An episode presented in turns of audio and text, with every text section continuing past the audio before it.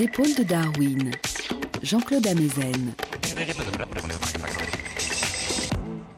Bonjour à tous. Sur les épaules de Darwin, sur les épaules des géants. Se tenir sur les épaules des géants et voir plus loin, voir dans l'invisible, à travers l'espace et à travers le temps. Pouvoir distinguer à travers le long écoulement des âges des mondes disparus qui nous ont donné naissance et dont nous sommes, avec tous les êtres vivants qui nous entourent aujourd'hui, les seuls survivants. Pouvoir s'évader du présent, voyager à travers le temps, remonter vers le passé à contre-courant, de génération en génération, d'origine en origine, vers nos origines premières, se laisser glisser au long des branches du buisson foisonnant de la généalogie de nos ancêtres. Découvrir que nous sommes faits de mémoire, de l'empreinte qui demeure en nous de ce qui a disparu.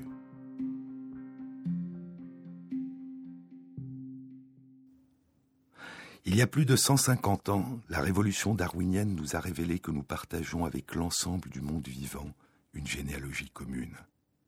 Ce qui nous sépare les uns des autres, ce qui nous sépare des autres espèces vivantes, est une succession de variations sur cela même qui nous relie à elles, la parenté.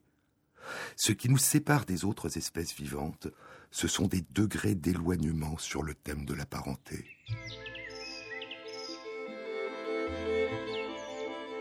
Nous sommes les parents des oiseaux et des arbres, des papillons et des fleurs.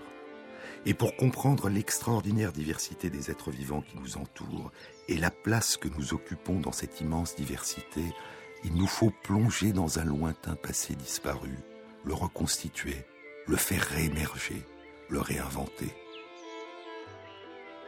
Nous portons en nous, dans notre corps, d'innombrables traces de l'immense succession des ancêtres qui nous ont donné naissance, et certaines de ces traces nous les partageons avec tous les êtres vivants qui nous entourent aujourd'hui. Mais cette mémoire ancienne est aussi la mémoire des innombrables empreintes qu'ont inscrites en nous les métamorphoses qui nous ont peu à peu éloignés de nos ancêtres et de tous les autres membres proches ou lointains de cette grande famille du vivant à laquelle nous appartenons. Depuis ses origines, il y a trois milliards et demi à quatre milliards d'années, l'univers vivant n'a cessé de se transformer, de se réinventer sous des formes toujours nouvelles. La seule vérité durable, dit l'écrivaine Octavia Butler, la seule vérité durable est le changement. La seule permanence est le changement, l'émergence, le devenir, le renouveau. Mais nous sommes toujours lents, dit Darwin. Nous sommes toujours lents à admettre tout grand changement dont nous ne pouvons voir les étapes intermédiaires. Nous ne percevons rien de ces lents changements en progression, jusqu'à ce que la main du temps ait marqué le long écoulement des âges. Et l'esprit ne peut pas appréhender la pleine signification du terme un million d'années. Il ne peut faire la somme et percevoir le plein effet de nombreuses variations minimes accumulées durant un nombre presque infini de générations. La merveilleuse histoire du très long voyage du vivant à travers le temps est une histoire faite à la fois d'innombrables naissances et d'innombrables extinctions, d'innombrables variations, faisant continuellement émerger à partir de ce qui précède la nouveauté et la diversité, une histoire faite de retour aux origines, et de départ vers l'inconnu, de fidélité et de séparation, de continuité et de discontinuité, de conservation et de rupture, de mémoire et d'oubli.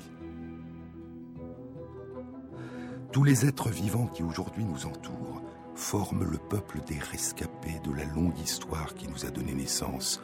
Aucun n'est notre ancêtre, tous sont nos contemporains et ils ont tous évolué, ils se sont tous transformés à mesure que les générations de leurs ancêtres se propageaient à travers le temps.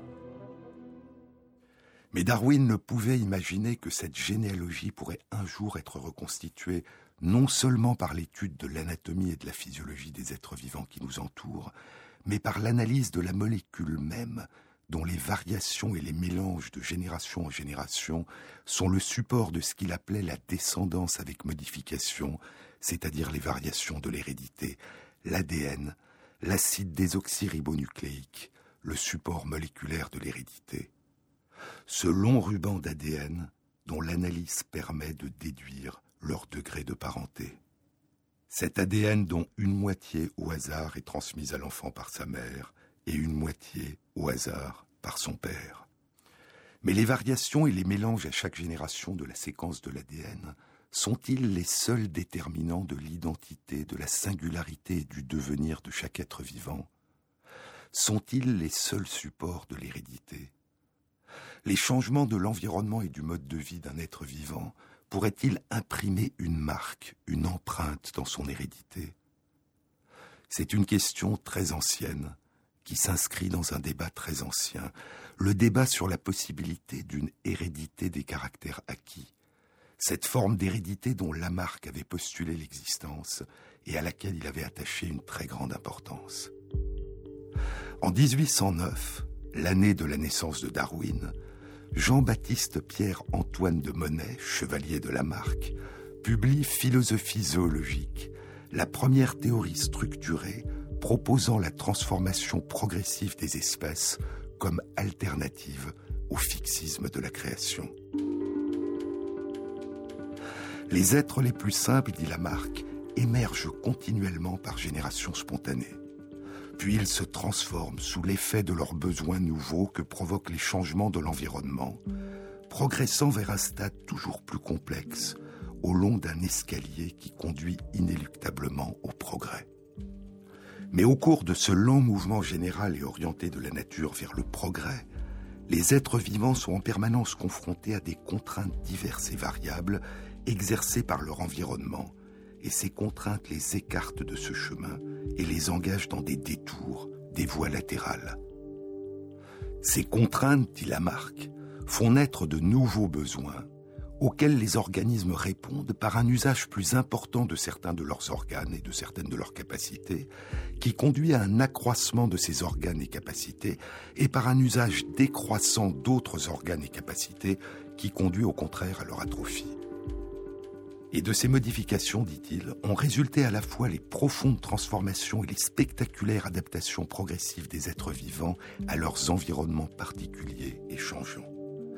Et ces modifications sont héritables, elles sont transmises par les parents à leurs enfants, c'est la théorie de l'hérédité des caractères acquis. Relativement aux habitudes, écrit Lamarck dans un passage devenu célèbre de la philosophie zoologique, relativement aux habitudes, il est curieux d'en observer le produit dans la forme particulière et la taille de la girafe. On sait que cet animal, le plus grand des mammifères, habite l'intérieur de l'Afrique et qu'il vit dans des lieux où la terre, presque toujours aride et sans herbage, l'oblige de brouter le feuillage des arbres et de s'efforcer continuellement de l'atteindre.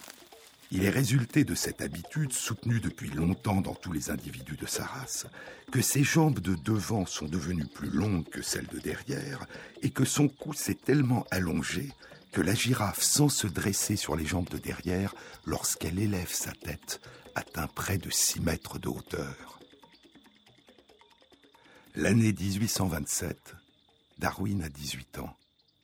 Robert Grant enseigne l'anatomie des invertébrés à l'université d'Édimbourg. Il a choisi Darwin parmi les quelques étudiants en médecine dont il est le tuteur. Il lui révèle la théorie de la transmutation des espèces de Lamarck, dont il est un fervent défenseur. J'écoutais dans un état d'étonnement silencieux, dira plus tard Darwin, et pour autant que je puisse en juger, sans aucun effet sur mon esprit. Encore cinq ans, et il retrouve la théorie de Lamarck durant son long voyage à bord du Beagle dans un livre qu'il reçoit lors d'une escale à Montevideo, le second volume des principes de géologie de Charles Lyell. Les principes de géologie, une tentative pour expliquer les changements anciens de la surface de la Terre en référence à des causes actuellement en train d'opérer. Un livre où Lyell développe longuement la théorie de Lamarck avant de la réfuter encore cinq ans, et en 1837, à l'âge de 28 ans, À son retour de son long voyage autour du monde, dans son premier carnet secret, le carnet B, qu'il intitule Zoonomia, les lois de la vie, Darwin dessine sous les mots je pense le dessin d'un arbre avec des branches, l'arbre de vie, le corail de vie, l'ébauche du seul dessin qui illustrera 22 ans plus tard de l'origine des espèces, un schéma stylisé et abstrait de l'arbre de l'évolution qui figure l'origine commune de toutes les espèces présentes et passées. Dans son carnet secret B, Darwin ne parle pas encore d'évolution des espèces, mais comme la marque de transmutation des espèces. Encore sept ans. Et dans une lettre à la première personne autre que sa femme Emma, à la première personne autre qu'Emma à qui, pour autant que l'on sache, il se confiera, le botaniste Joseph Hooker, qu'il vient de rencontrer et qui deviendra l'un de ses plus proches et plus fidèles amis, Darwin écrit Je me suis engagé depuis mon retour de mon voyage à travers le monde dans un travail très présomptueux. Enfin, quelques lueurs ont émergé, et je suis maintenant presque entièrement convaincu, assez à l'opposé de l'opinion initiale que j'avais en débutant, que les espèces ne sont pas immuables. Je serais ravi d'entendre comment vous pensez que ces changements des espèces ont eu lieu, lui répondra Hooker, étant donné qu'aucune opinion actuelle sur ce sujet ne me satisfait. L'explication est déjà dans les carnets secrets Zoonomia que Darwin a terminés depuis six ans. Elle est déjà dans le manuscrit de 35 pages qu'il a rédigé il y a deux ans, et dans le long manuscrit de près de 200 pages qu'il vient d'écrire, qu'il a caché dans son bureau, avec une lettre adressée à Emma, à ne lire, a-t-il écrit, qu'au cas où je mourrais brutalement. Il lui a demandé dans ce cas de trouver un éditeur pour mettre en forme et publier sa théorie, qui, si elle est exacte, dit-il, sera une avancée considérable pour la science. Dans sa lettre à Hooker, Darwin ne lui confie pas ce qui l'a convaincu, ce qu'est l'explication qu'il a découverte, mais il mentionne qu'il ne s'agit pas de l'explication de Lamarck. Le ciel me protège, écrit Darwin à Hooker, le ciel me protège des absurdités de Lamarck concernant une tendance au progrès et les adaptations émergeant d'une lente volonté des animaux. Et, ajoute-t-il, bien que sa conclusion, l'existence d'une transmutation des espèces, soit évidemment semblable à celle de Lamarck, les mécanismes de transmutation qu'il envisage sont radicalement différents de ceux que proposait Lamarck. Sur les épaules de Darwin, sur France Inter. Le jour se lève comme un rêve, à peine un dessin dans un sourire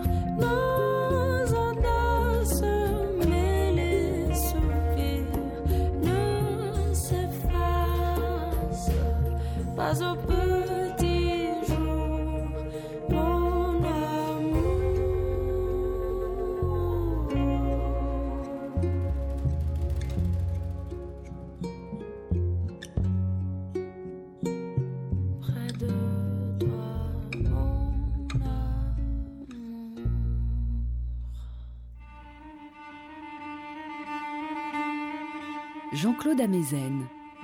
Au moment où Darwin écrit à Joseph Fouquer, il est le seul depuis maintenant plus de cinq ans à avoir découvert une loi naturelle qui permet de penser la transmutation des espèces d'une manière scientifiquement cohérente, en se passant de la nécessité d'un projet, d'une intention, d'une finalité, comme cause au foisonnement de la diversité de la nature. Une loi naturelle qui permet de penser l'émergence continuelle de la nouveauté du vivant et il sera encore le seul pendant près de 15 ans. Jusqu'à ce que lui parvienne au début de l'été 1858, dans la maison du petit village de Down, dans la campagne du Kent où il s'est retiré depuis plus de 15 ans avec sa femme et leurs enfants, jusqu'à ce que lui parvienne une lettre venue de très loin. Dans cette lettre, à laquelle est joint un manuscrit, un jeune explorateur âgé de 35 ans, à peine plus que l'âge auquel Darwin avait lui-même fait sa découverte, lui demande s'il juge le manuscrit digne d'intérêt de le communiquer en vue de sa publication au célèbre géologue Charles Lyell qui est devenu l'ami de Darwin. Le manuscrit a pour titre De la tendance des variétés à s'écarter indéfiniment du type originel. Il expose, écrira Darwin à Lyell, exactement ma théorie. Je n'ai jamais vu de coïncidence plus saisissante. Toute mon originalité, quoi qu'elle puisse valoir, ajoute Darwin, va être écrasée. La lettre est datée de février et a mis quatre mois à parvenir à Darwin. Elle a été expédiée d'une petite île volcanique perdue au nord de ce qu'on appelait alors l'archipel malais, les îles Moluques, dans l'archipel indonésien.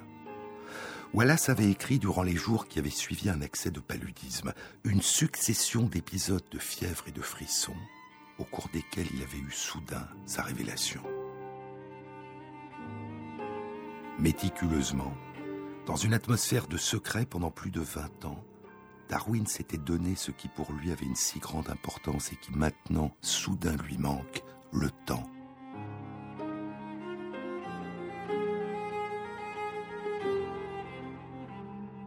le temps de construire, de développer, d'explorer, d'enrichir, de tester, de vérifier l'argumentation et la solidité de sa théorie. Et brutalement, au début de l'été 1858, il a 49 ans, pour la première fois, il a le sentiment que le temps se retire et qu'il est trop tard. En moins de 18 mois, il rédigera et publiera ce qu'il considérera toujours comme le résumé de l'immense livre Sélection naturelle qu'il est en train d'écrire depuis si longtemps et qu'il ne terminera jamais. Le titre qu'il propose à son éditeur est Résumé d'un essai sur l'origine des espèces et des variétés par sélection naturelle. Mais le résumé, un livre de plus de 500 pages, sera publié sous un autre titre, De l'origine des espèces. Mais revenons 18 mois plus tôt. Le 1er juillet 1858, une réunion a été convoquée en urgence dans un hôtel particulier à Londres où se réunit régulièrement une société savante, la Société Linéenne. Moins de trois semaines se sont écoulées depuis que Darwin a lu avec stupéfaction le manuscrit que Wallace lui a adressé. Deux amis de Darwin, Charles Lyell et Joseph Hooker, font lire avec l'accord de Darwin devant les membres de la Société linéenne trois communications dont les auteurs sont Darwin et Wallace. Les deux auteurs sont absents. Darwin vient de perdre son dernier fils Charles, âgé de deux ans, emporté par une épidémie de scarlatine qui s'est propagée dans le village de Down. Wallace est en Nouvelle-Guinée. C'est la saison des pluies. Il recueille des spécimens d'insectes et d'oiseaux. Il n'a pas été informé de cette présentation. Deux mois passent, et en septembre, les trois communications paraissent dans le journal des comptes rendus de zoologie de la Société linéenne sous un même titre, de la tendance des espèces à former des variétés et de la perpétuation des variétés et des espèces par voie naturelle de sélection. L'ensemble fait 18 pages. Encore trois mois. Et en décembre 1858, le président de la Société linéenne notera dans son journal Il ne s'est rien passé de particulier cette année. Encore quelques semaines, et au début de l'année 1859, le président de la Société de géologie de Dublin dira Tout ce qui était nouveau dans ces articles était faux, et tout ce qui était vrai dans ces articles était ancien et connu depuis longtemps. Une théorie radicalement nouvelle vient d'être exposée et publiée de manière conjointe par deux naturalistes, et personne, presque personne, ne le remarque. Quelques mois plus tard, la publication de l'origine des espèces créera dès les premiers jours un séisme dont l'ampleur et la profondeur reflèteront la puissance et la réflexion silencieuse dans laquelle Darwin s'est plongé pendant plus de vingt ans. Cela montre, écrira beaucoup plus tard Darwin dans son autobiographie, cela montre à quel point il est nécessaire que toute vision nouvelle soit expliquée par un développement d'une longueur considérable pour éveiller l'attention du public. Plus de 20 ans de réflexion et la course finale de la rédaction qu'il a entreprise dès la fin de l'été 1858 et qui lui a coûté, dira-t-il, 13 mois et 10 jours de dur labeur, il s'en souviendra au jour près. Ce livre qui m'a à moitié tué, écrira-t-il, mon abominable volume qui m'a coûté tant de travail que j'en suis presque venu à le haïr.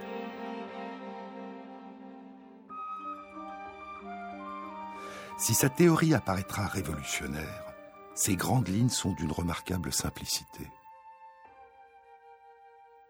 À chaque génération, la descendance avec modification, la survenue de petites variations héréditaires entre parents et enfants et entre les différents enfants, qui étaient considérées comme la preuve même de la stabilité des espèces, constitue au contraire pour Darwin et Wallace la véritable source de l'émergence d'espèces nouvelles. Parce qu'il y a le plus souvent plus de descendants que de ressources disponibles pour qu'ils grandissent et puissent se reproduire, seule une partie des descendants pourra survivre et se reproduire, ceux qui sont, par hasard, les plus adaptés à l'environnement dans lequel ils vivent. C'est ce processus que Darwin nomme sélection naturelle. Petit à petit, de génération en génération, les descendants seront de plus en plus adaptés à certaines composantes de l'environnement, lui-même changeant. Les individus puis les espèces qu'ils composent vont s'écarter indéfiniment du type originel le titre même du manuscrit de Wallace, donnant rétrospectivement l'illusion que leur adaptation n'a pu résulter que d'un projet. Il y a de la grandeur dans cette vision de la vie, écrit Darwin, mais cette grandeur a aussi la dimension d'une tragédie, d'une hécatombe permanente.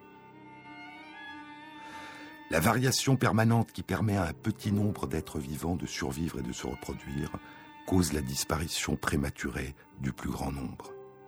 Et la disparition permanente des formes intermédiaires contribue aux discontinuités entre les espèces, discontinuités qui ont permis aux naturalistes de les classer en fonction de leur ressemblance et de leurs différences. La descendance avec modification, les variations permanentes de l'hérédité, là est pour Darwin le moteur essentiel de l'évolution sur lequel agit la sélection naturelle. Pour Darwin, l'essentiel de la descendance avec modification est dû à un bruit de fond permanent. Et les variations aléatoires de l'hérédité qui donnent naissance à chaque être vivant n'ont aucun rapport avec les particularités du mode de vie et de l'environnement qui seront les siens. Mais il pense aussi que l'environnement et le mode de vie peuvent jouer un rôle additionnel, complémentaire, dans l'hérédité. There's a limit to your love.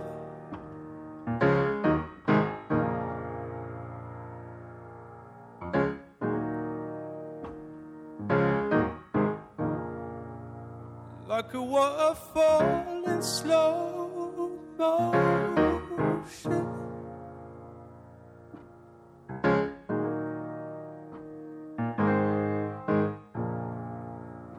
Like come up with no ocean.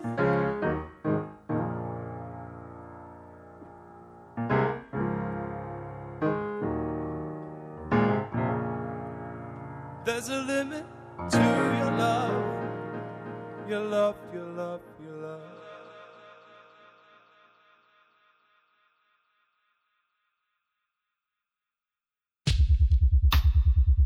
There's a limit to your care.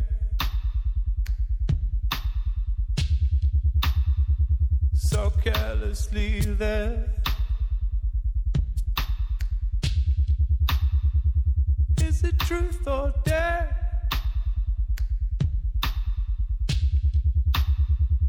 There's a limit to your care. There's a limit to your love. Like a waterfall in slow motion. Like a map with no ocean. There's a limit to your love. Your love, your love, your love. There's a limit to your care.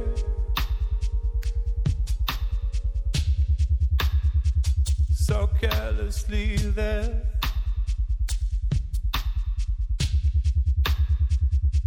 It truth or dare?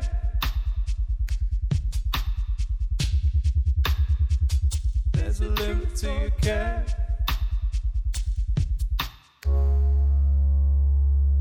There's a limit to your care.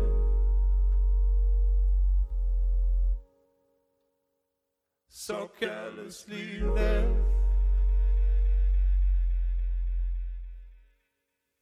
There's a limit to your care.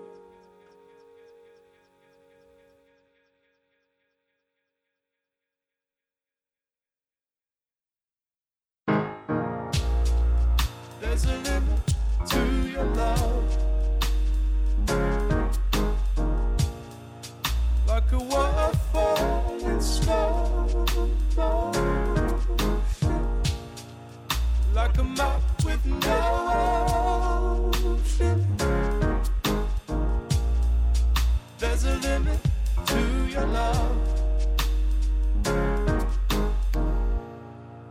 There's a limit to your love. Like a waterfall in slow. Like a waterfall in slow. Like a map with no. Like a map with no. There's a limit to your love. There's a limit to your love. Love, love, love.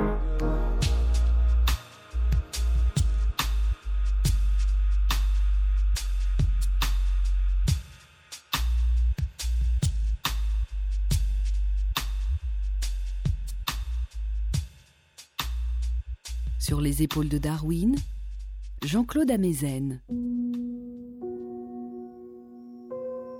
Darwin pense que les modifications de l'environnement ont probablement, par un effet sur le système reproducteur, comme conséquence d'augmenter la fréquence ou l'amplitude des variations héréditaires sur lesquelles va ensuite opérer la sélection naturelle.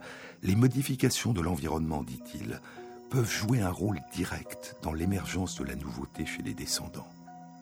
Et il pense aussi, comme Lamarck, que des changements de mode de vie, une augmentation ou une diminution de l'utilisation de certains organes ou de certaines parties du corps durant l'existence peuvent avoir pour conséquence au cours des générations un développement ou au contraire une régression de ces organes ou parties du corps qui se transmettent de manière héréditaire. Mais pour Wallace, au contraire, les variations aléatoires de l'hérédité sont entièrement indépendantes de toute variation de l'environnement extérieur. Wallace, contrairement à Darwin et à Lamarck, ne croit pas à la possibilité d'une hérédité des caractères acquis. Et il cite l'exemple de la girafe de Lamarck pour le réfuter. La girafe, écrit Wallace, n'a pas acquis son long cou par son désir d'atteindre les feuillages ni par le fait qu'elle étirait constamment son cou dans ce but, mais parce que toute variété nouvelle qui apparaissait parmi les antilopes, avec un plus long cou que d'habitude, disposaient soudain d'une nouvelle pâture en hauteur, sur le même sol que leurs compagnons au cou plus court. Et dès qu'il survenait un manque de nourriture, ceux qui avaient un cou un peu plus long étaient de ce fait capables de survivre à ceux qui avaient un cou plus court. Pour Wallace, l'environnement extérieur opère uniquement comme un filtre, triant parmi les descendants ceux qui sont par hasard capables dans cet environnement donné de survivre et de se reproduire. Darwin recherchera toute sa vie, mais échouera à découvrir les lois de l'hérédité à l'œuvre dans la descendance avec modification. La publication de Gregor Mendel, La découverte de la génétique, est demeurée confidentielle et la génétique ne sera redécouverte qu'en 1900, 18 ans après la mort de Darwin.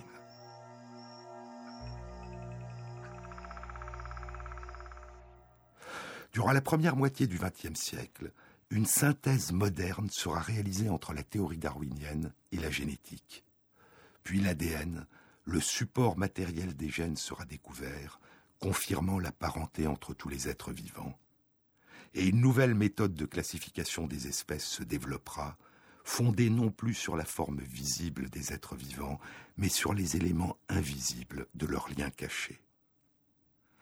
En ce qui concerne les effets de l'environnement sur les variations de l'hérédité, les auteurs de la synthèse moderne seront fidèles non pas à Darwin, mais à Wallace. Les variations de l'hérédité seront considérées comme strictement indépendantes des variations de l'environnement. L'environnement extérieur n'opère que comme un simple filtre. L'idée de Darwin, l'idée d'un effet direct, complémentaire de l'environnement sur les variations de l'hérédité, et d'une part d'hérédité des caractères acquis, allait être considérée par ses successeurs comme une erreur due à sa méconnaissance de la génétique. Les défenseurs de Darwin considéreront le combat contre cette erreur comme essentiel à la défense même de la validité de sa théorie. Et toute suggestion en faveur de l'existence d'un effet direct de l'environnement sur l'hérédité sera rejetée comme une hérésie scientifique anti-darwinienne. Pourtant, à la fin du XXe siècle, la grande aventure de l'épigénétique, l'étude des effets de l'environnement sur la manière dont les cellules et les corps utilisent leurs gènes, allait révéler sous une forme que Darwin n'aurait pas pu imaginer la modernité de certaines de ses intuitions que ses successeurs avaient radicalement écartées.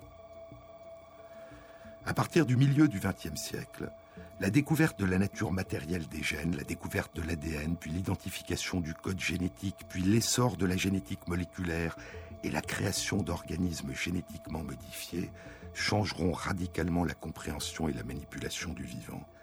Et ces découvertes renforceront l'idée selon laquelle l'identité et le devenir biologique de tout être vivant seraient pour l'essentiel inscrits dès sa conception dans la séquence de ses gènes. En 1976, Richard Dawkins popularise à l'aide de formules saisissantes cette vision du déterminisme génétique en proposant dans un livre du même titre la métaphore du gène égoïste. Les gènes sont à l'abri à l'intérieur de gigantesques robots, les êtres vivants, écrit Dawkins, manipulant le monde en le contrôlant à distance. Les gènes sont en vous et en moi. Ils nous ont créés corps et esprit, et leur préservation est l'ultime raison de notre existence. S'il existe à l'évidence une relation étroite entre les gènes et de nombreuses caractéristiques essentielles des êtres vivants, la nature de cette relation est dans la plupart des cas loin d'être aussi simple, unidirectionnelle et rigide qu'on a l'habitude de l'imaginer. Aujourd'hui a débuté, selon les mots d'Henri Atlan, la fin du tout génétique. L'idée d'un déterminisme génétique absolu, d'une frontière absolue entre gènes et environnement, entre inné et acquis, a commencé à s'estomper. Elle a cédé la place à une notion plus riche et plus ouverte, celle d'une interaction permanente entre les gènes et leurs multiples niveaux d'environnement. Pour comprendre, il faut réaliser que la notion même d'environnement est une notion floue. L'environnement est un continuum, et à chaque fois que l'on définit arbitrairement une entité comme étant l'environnement, en fonction de ce que l'on souhaite étudier, on déplace les frontières entre extérieur et intérieur. Pour une espèce donnée, l'environnement inclut les autres espèces et les reliefs géographiques et le climat. Pour un individu donné, l'environnement inclut d'autres individus de la même espèce et d'espèces différentes et les reliefs géographiques et le climat.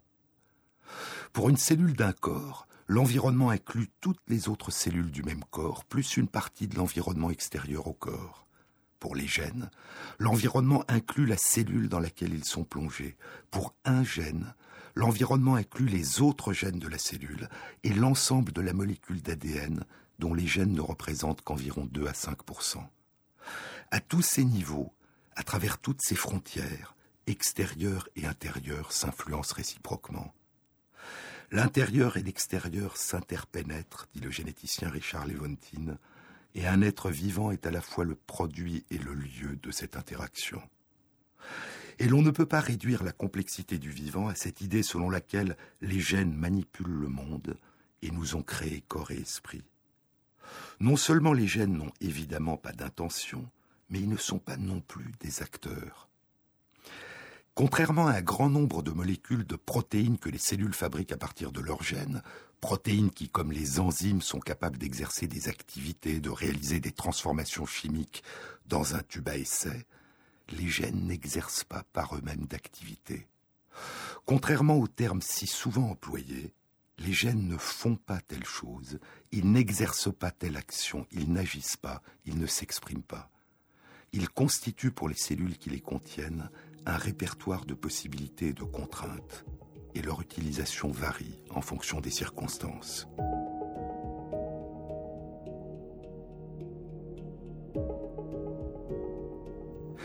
La notion populaire mais réductrice de programme génétique est pour cette raison une notion profondément ambiguë. Ambiguïté que soulignait Henri Atlan il y a une trentaine d'années en rappelant qu'il s'agit d'un programme qui a besoin des produits de sa lecture et de son exécution pour pouvoir être lu et exécuté. Ce qui est programmé, c'est-à-dire littéralement ce qui est préécrit dans nos gènes, si tant est que l'emploi de tels mots ait un sens, ce n'est pas notre identité ni notre avenir, c'est un ensemble de possibilités et de contraintes dont l'actualisation dépend en permanence de notre histoire et de notre environnement. Ainsi, la cartographie précise du million de milliards de connexions nerveuses dans notre cerveau n'est pas préécrite en tant que telle dans nos gènes, mais émerge progressivement des interactions entre nos cellules nerveuses, interactions dont vont dépendre leurs activités, mais aussi leur survie ou leur mort. Et ce réseau, différent même chez des jumeaux vrais, se modifiera au cours de notre existence en fonction de notre histoire et de notre environnement. Souvent, L'extérieur compte autant que l'intérieur, l'environnement autant que les gènes, l'acquis autant que l'inné, et dans l'espèce humaine et dans certaines espèces animales, la culture autant que la nature.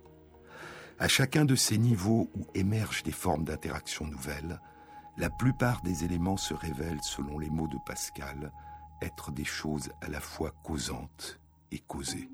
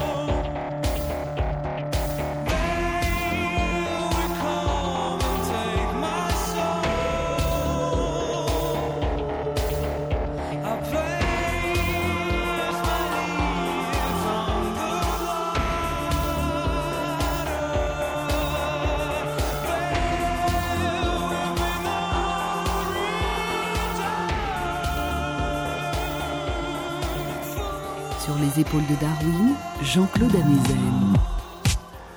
L'exploration de la complexité des interactions entre gènes et environnement constitue un domaine de recherche actuellement en pleine expansion qu'on a appelé l'épigénétique.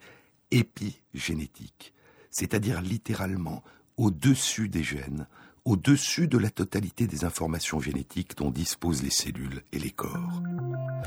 Dans différentes espèces vivantes, différentes composantes de l'environnement se réimpriment à chaque génération, influençant la façon dont les corps utilisent certains de leurs gènes et se construisent. Chez certaines tortues et chez les crocodiles, le sexe n'est pas déterminé par des gènes de masculinité ou de féminité, mais par l'un des éléments de l'environnement de l'œuf, la température extérieure, et c'est la température extérieure qui influencera la façon dont certains gènes seront utilisés par certaines cellules du corps en train de se développer. Et les cerveaux de deux embryons génétiquement identiques répondront à différentes températures qui varient en fonction des saisons et durant les saisons par la production de différentes hormones sexuelles qui détermineront la construction d'un corps mâle ou femelle. Dans d'autres espèces, le développement d'un organisme dépend d'une interaction étroite, d'une forme de symbiose avec des êtres vivants d'une autre espèce. Et la maturation de notre système immunitaire, notre organe de défense contre les microbes, et la manière dont nous consommons notre énergie dépend de la colonisation de notre tube digestif à la naissance par des bactéries et de la façon dont elles modifient notre manière d'utiliser certains de nos gènes. Dans d'autres espèces encore, c'est la nature de l'environnement social, les modalités d'interaction avec d'autres membres de la même espèce qui influeront sur les modalités de construction du corps. Chez certains poissons, leur environnement social peut, à l'âge adulte, entraîner un changement de sexe. Chez les insectes sociaux comme les abeilles, une cellule œuf peut se développer selon deux modalités radicalement différentes en fonction de son environnement extérieur, c'est-à-dire la nature de la nourriture fournie par les ouvrières et l'embryon se développera soit en une petite ouvrière stérile qui vivra deux ou trois mois, soit en une reine de grande taille, féconde, qui pondra d'innombrables œufs et vivra jusqu'à dix ans, c'est-à-dire soixante fois plus longtemps que l'abeille ouvrière. Et il y a ainsi pour les abeilles au moins deux façons radicalement différentes d'utiliser les mêmes gènes qui aboutissent à la construction de corps aux potentialités radicalement différentes. Ces deux modalités de construction du corps dépendent du type de nourriture reçue. C'est la gelée royale qui permet le développement d'une reine. Et l'ouvrière et la reine ne diffèrent pas seulement par la forme de leur corps, leur stérilité ou fertilité, leur espérance maximale de vie, mais aussi par leur comportement.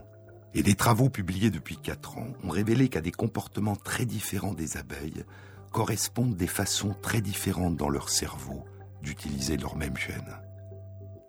L'environnement influe sur le mode de vie, et le mode de vie influe sur la manière dont les cellules et les corps utilisent leurs gènes. Mais qu'en est-il du caractère héritable ou non des empreintes que laissent dans le corps les rencontres avec l'environnement?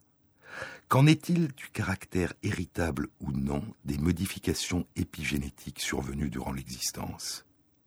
Qu'en est-il de cette notion ancienne d'une hérédité des caractères acquis? Certaines modifications épigénétiques survenues au cours de l'existence pourraient-elles être propagées à travers les générations, indépendamment de toute modification de la séquence de l'ADN ou des gènes De tels phénomènes ont d'abord été découverts chez les plantes. Le grand botaniste suédois Carl Linnaeus, Linné, le père de la classification des espèces, décrit en 1744 une plante qui ressemble beaucoup à la linaire commune Linaria vulgaris. C'est une plante des prairies de quelques dizaines de centimètres de haut, avec de nombreuses tiges, et dont les fleurs jaunes pâles avec une tache orange sont regroupées en grappes au sommet des tiges. Mais la plante que décrit Linné a des fleurs très différentes de celles de Linaria vulgaris. Cette plante particulière a été découverte deux ans plus tôt, en 1742, par un jeune botaniste suédois sur une île dans l'archipel de Stockholm. Contrairement à la fleur de l'inaire commune, qui possède une asymétrie dans la répartition de ses pétales et de ses étamines, les pétales et les étamines de la fleur de cette plante sont répartis de manière symétrique. Linné est très surpris quand on lui montre cette plante, car il pense que la structure des fleurs permet de classer les plantes dans une espèce, et il est fixiste, c'est-à-dire qu'il pense que les espèces n'ont pas varié depuis la création. Ceci, écrira-t-il à propos de cette plante, ceci est certainement au moins aussi remarquable que si une vache avait donné naissance à un veau à tête de loup. Il nomma la plante Peloria, du mot en grec qui signifie monstre. Et le mystère de Peloria fut discuté par Goethe et par Darwin. 120 ans après la surprise de Linné, en 1865, dans une petite ville de Moravie, à l'intérieur d'une province de l'Empire austro-hongrois, le moine Augustin Grégor Mendel, après avoir croisé pendant des années dans le jardin de son monastère des poids de formes et de couleurs différentes, et recherché la manière dont ces caractères se transmettaient ou disparaissaient puis réapparaissaient à travers les générations, publie un article scientifique au titre discret Essai sur des hybrides de plantes. Il décrivait sa découverte de l'existence de ce qu'il appelle les éléments qui construisent les formes. Ces particules de l'hérédité, écrit-il, proviennent chez chaque descendant pour moitié au hasard de l'un des deux parents et pour moitié au hasard de l'autre parent. Et ils s'associent, se dissocient et se réassocient de génération en génération sans jamais se fondre les uns dans les autres. Mais sa publication dans une revue scientifique locale, et dont il n'enverra qu'une quarantaine de tirés à part dans le monde, demeurera confidentielle et méconnue pendant plus de 30 ans. En 1900, les lois de l'hérédité décrites par Mendel sont redécouvertes dans le règne végétal par trois botanistes, le hollandais Hugo de Vries, l'allemand Karl Korenz et l'autrichien Erich von Tschermak. Et six ans plus tard, Wilhelm Johansen donnera aux éléments qui construisent les formes ces supports des caractères héréditaires dont la nature matérielle est toujours inconnue, le nom de gènes. En 1902, De Vries, qui a proposé plus d'une quinzaine d'années plus tôt la notion de mutation, la survenue soudaine chez un descendant d'une caractéristique nouvelle qui devient héréditaire, intègre ce concept de mutation dans le cadre nouveau des lois de Mendel de l'hérédité. Les mutations, dit-il, sont des modifications aléatoires des gènes qui surviennent soudain dans les cellules germinatives ou germinales, ces cellules dont Auguste Weissmann a proposé à la fin du XIXe siècle qu'elles sont immortelles et propagent l'hérédité, les spermatozoïdes et les ovules. Ces mutations génétiques, dit De Vries, constitue le véritable mécanisme de l'évolution du vivant et de l'émergence des espèces nouvelles. Et Peloria, le monstre décrit par Linné, devient un mutant génétique de la linaire commune, Linaria vulgaris, le produit d'une mutation de l'un de ses gènes. Près d'un siècle s'écoulera. Et en 1999, le biologiste botaniste Enrico Cohen et des collègues du centre John Innes à Norwich, en Grande-Bretagne, publient dans Nature une étude qui montre que le monstre Peloria ne résulte pas d'une mutation génétique. C'est une linaire commune, Linaria vulgaris, dont les gènes sont semblables à celles des autres linaires communes, mais chez qui a eu lieu une transmission héréditaire d'un caractère acquis une modification épigénétique qui est transmise à la descendance de génération en génération. Ce qui distingue Peloria, c'est que l'un des gènes de la linaire commune, qui a été nommé LIC, ne peut plus être utilisé par la plante. Ce gène permet habituellement à la plante de fabriquer une molécule, une protéine qui est impliquée dans la construction de la structure des fleurs. Chez Peloria, une enzyme ajoute des groupements chimiques de méthyle à une portion de l'ADN, empêchant les cellules de la fleur d'utiliser le gène LIC. Cette marque sur l'ADN est transmise à travers les générations. Elle peut être particulièrement stable puisqu'elle a été observée pendant au moins 270 ans. Mais cette marque est moins stable qu'une mutation génétique. Elle est réversible. Certains changements de l'environnement peuvent activer des enzymes qui enlèvent cette marque ce revêtement de groupement méthyle, et quand cela se produit, les fleurs de Peloria reprennent la forme habituelle des fleurs de la linaire commune. Ce qui distingue Peloria, ce n'est pas une mutation héréditaire de l'un de ces gènes, c'est la transmission héréditaire d'une façon particulière d'utiliser, en l'occurrence de ne pas utiliser l'un de ces gènes. Mais qu'en est-il chez les animaux?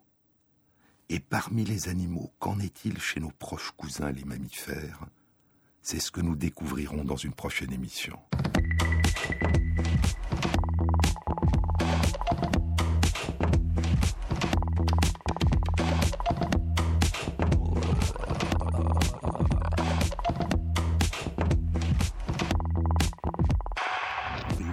Émission a été réalisée par Christophe Imbert avec à la prise de son Ronan Mahé, au mixage Anne-Laure Cochet et Jean-Baptiste Audibert pour la programmation des chansons. Et merci à Leila Kourousselikwa qui intègre sur la page de l'émission, sur le site franceinter.fr, les références aux articles scientifiques et aux livres dont je vous ai parlé. Bon week-end à tous, à samedi prochain.